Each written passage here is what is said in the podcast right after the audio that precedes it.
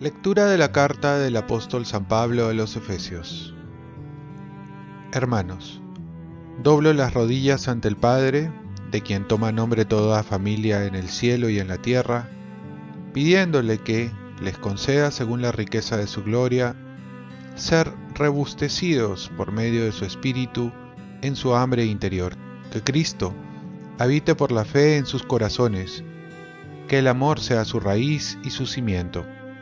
Y así con todos los santos lograrán abarcar lo ancho, lo largo, lo alto y lo profundo, comprendiendo el amor de Cristo, que supera todo conocimiento, para que se llenen de toda la plenitud de Dios, al que puede hacer mucho más sin comparación de lo que pedimos o pensamos, por el poder que actúa entre nosotros.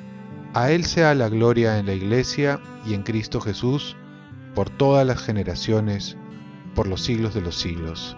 Amén. Palabra de Dios. Salmo responsorial. La misericordia del Señor llena la tierra. Aclamen justos al Señor, que merece la alabanza de los buenos.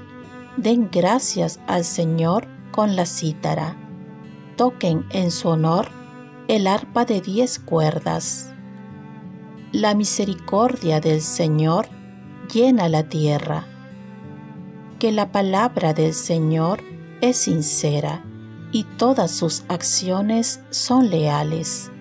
Él ama la justicia y el derecho, y su misericordia llena la tierra. La misericordia del Señor llena la tierra pero el plan del Señor subsiste por siempre, los proyectos de su corazón de edad en edad. Dichosa la nación cuyo Dios es el Señor, el pueblo que Él se escogió como heredad.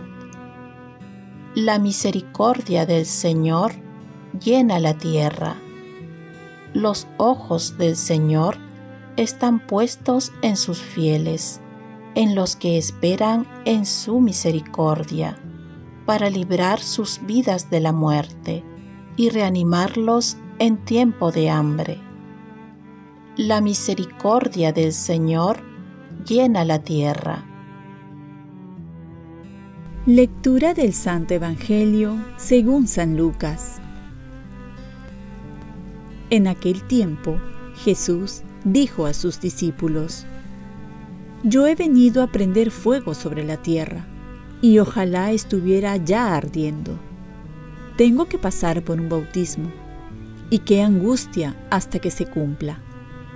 ¿Piensan ustedes que he venido a traer paz a la tierra? No, sino división.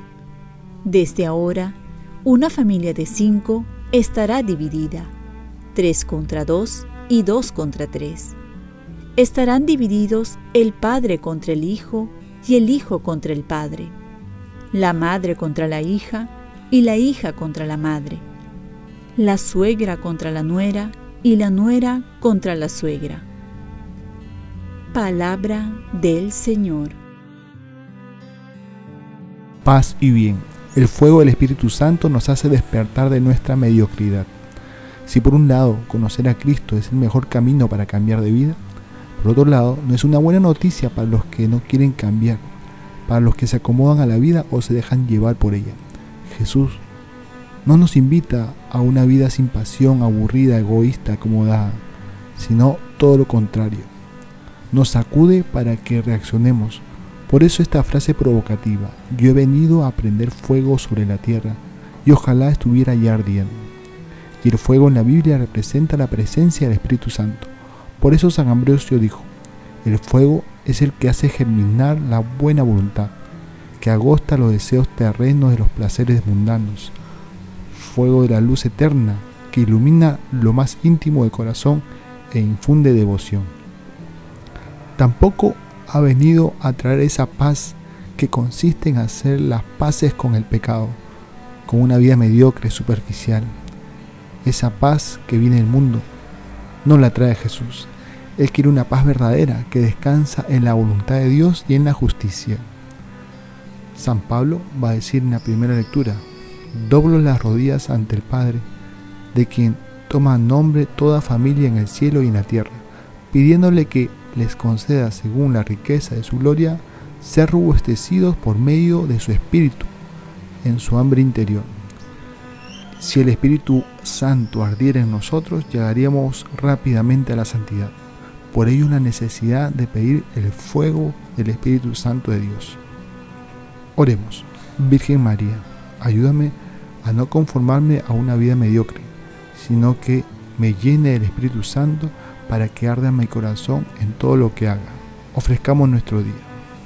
Dios Padre nuestro, yo te ofrezco toda mi jornada, en unión con el corazón de tu Hijo Jesucristo, que sigue ofreciéndose a ti en la Eucaristía para la salvación del mundo.